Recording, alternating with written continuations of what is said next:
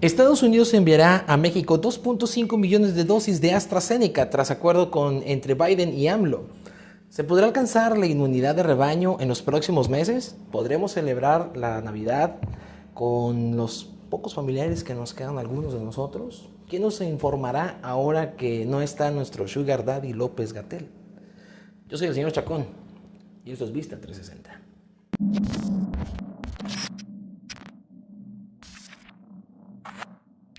Estados Unidos planea enviar aproximadamente 4 millones de dosis de la vacuna COVID-19 de AstraZeneca a México y Canadá en acuerdos con en acuerdo de préstamo con los países, reveló un funcionario de la administración de la Casa Blanca a Reuters.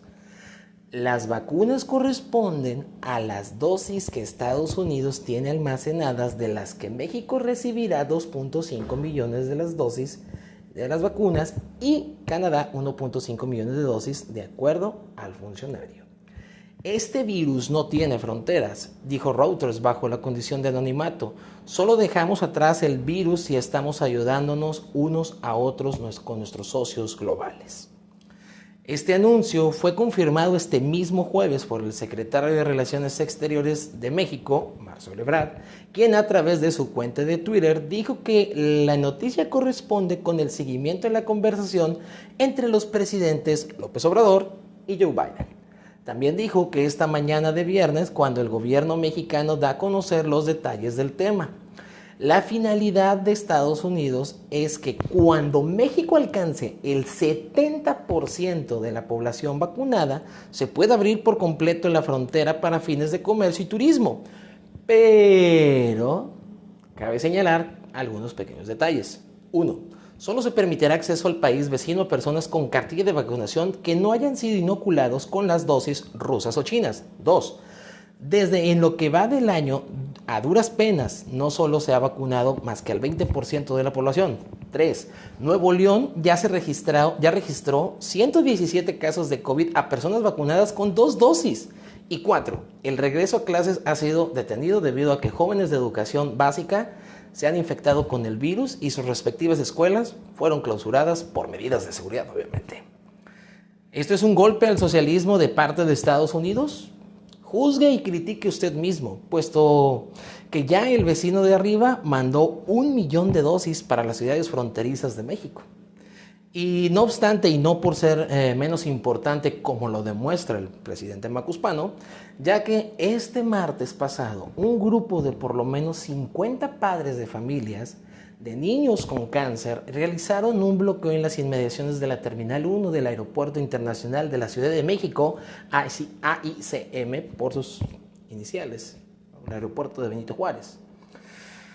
La manifestación se inició a las 11 horas de la mañana y casi tres horas, y durante casi tres horas los padres continuaban en el lugar. Ante las afectaciones, patrullas del gobierno de la Ciudad de México apoyaron con el traslado a muchos de los viajeros.